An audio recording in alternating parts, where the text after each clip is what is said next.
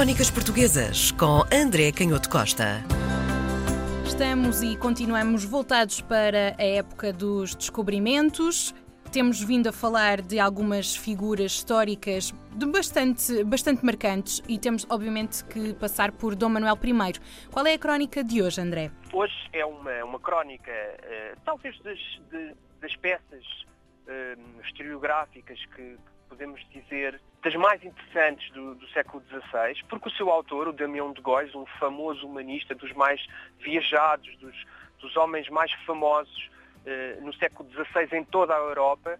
E esta crónica de Dom Manuel, que foi publicada em, em diferentes partes, a partir de 1566, depois em 1567 o resto da crónica, e, e, é dos textos mais interessantes, porque de facto o Demon de Góis era um, um, latinista de eleição, era um profundo conhecedor da língua latina, aliás, ele, ele falava quando andou pela Europa do Norte, contactou com figuras tão importantes como, por exemplo, o Erasmo, eles falavam em latim, que é uma coisa para nós hoje um pouco estranha, não é? Mas era o inglês quase da época, era a língua franca daquela época, e eles tinham um domínio absoluto da, da língua latina, quer do ponto de vista da tradição escrita, quer do ponto de vista da oralidade, o que é um bocadinho impressionante, porque no século XVI o latim já era obviamente uma língua morta. Hum. Mas esta crónica é eh, a crónica de um grande escritor, e eu destacava um, o retrato que nos dá do Dom Manuel. O Dom Manuel era, obviamente, também dos, dos reis mais conhecidos numa, numa época em que as notícias das navegações das frotas portuguesas uh, chegavam também a todos os pontos da Europa culta,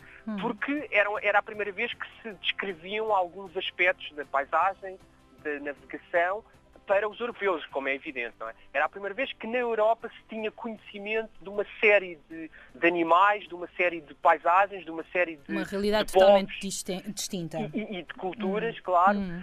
Um, e, e, portanto, o rei que. Um, Vai de porta-estandarte. Exatamente, que, que suportava todo, todo hum. este projeto, porque era, era de facto preciso apoiar, era a riqueza que passava pelo rei, numa altura em que as monarquias dominavam tudo, era esse rei que permitia a, a, a continuação dessas, dessas viagens e que controlava todo esse edifício da, da monarquia. E é, o retrato que aparece na crónica do Manuel é, é um retrato muito interessante. Desde logo naquele famoso episódio da perseguição aos judeus em 1506 na cidade de Lisboa, que é um episódio trágico hum. e que hoje é ali recordado no, no Largo de São Domingos com com uma, com uma pequena inscrição e, e, essa perseguição e a morte de muitos cristãos novos na cidade de Lisboa, que, foi, que partiu de, de, de frades dominicanos, mas que depois foi secundada por muita gente popular e também de marinheiros que, que, nessa, que, nesse, que, nesses dias estavam na cidade de Lisboa, marinheiros vindos do norte da Europa, sobretudo das, das províncias holandesas, um,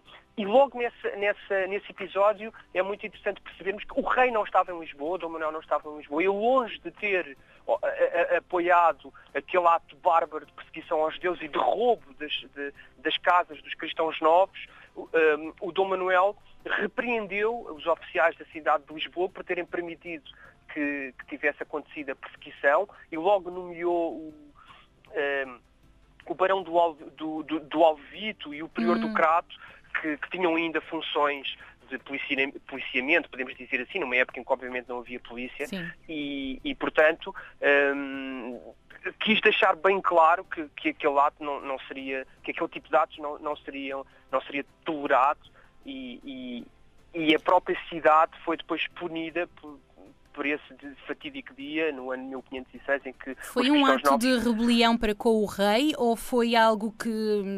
Bom, Dom Manuel I, obviamente, tendo este, esta força e esta imagem uh, para o exterior, não é? Como o rei das descobertas e Sim. do poderio do mar, uh, esta rebelião. Uh, é um traço da personalidade dele? Foi a maneira de pôr mão na própria cidade? Ou, ou era realmente, genuinamente, uma pessoa que não, tinha, não era tão carregado na religião e tudo mais? Não, é óbvio que ele tinha contribuído para este clima, e isso também é um, hum. um ensinamento para, para, para os tempos que correm, porque uh, tinha, tinha, tinha ocorrido de facto a expulsão dos judeus e esse clima tinha se instalado, e portanto aqui uh, é provável que a própria consciência uh, do rei de, de, do Dom Manuel o tenha levado a, esse, a, esse, a essa atitude de, de, de, repressão perante a violência com um pouco de má consciência da decisão da própria expulsão que, que Porque a decisão foi dele, apoiado. certo? A decisão foi, foi do rei. da expulsão Sim. dos judeus. Mas é, é claro este ato de violência gratuito foi claro, algo que lhe saiu da, das mãos. Por isso... controle, precisamente. Ok, e... então era esta necessidade de controle? Eu estou a tentar perceber como é que Dom Manuel, que tipo de homem era. Sério, bom.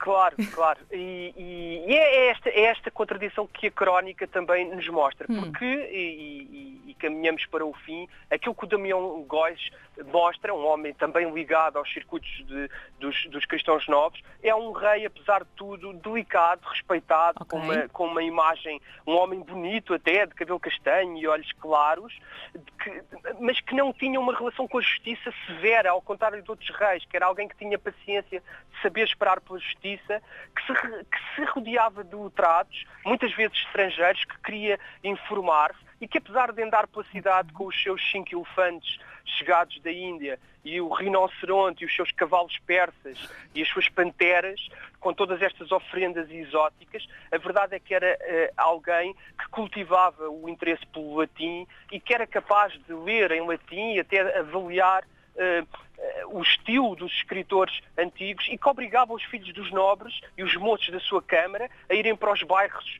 uh, dos escolares, aprenderem gramática, e, no fundo eram os estudos gerais, a universidade, hum. e instruírem-se. E, portanto, aquilo que o Damião de Góis, desta forma quase um, velada, não é? Desta forma que não podia ser aberta e ostensiva, o que ele nos está a querer dizer é como às vezes o exercício do poder é difícil hum. e como esta época era uma época de profundas contradições, onde às vezes os atos de discriminação uh, criavam de facto uma cultura que depois conduzia uh, a, a, eventos trágicos que chocavam uh, o próprio rei e que talvez lhe provocassem uma, um certo arrependimento em relação às decisões que, te, que tinha tomado. Portanto, a grandeza não subiu à cabeça.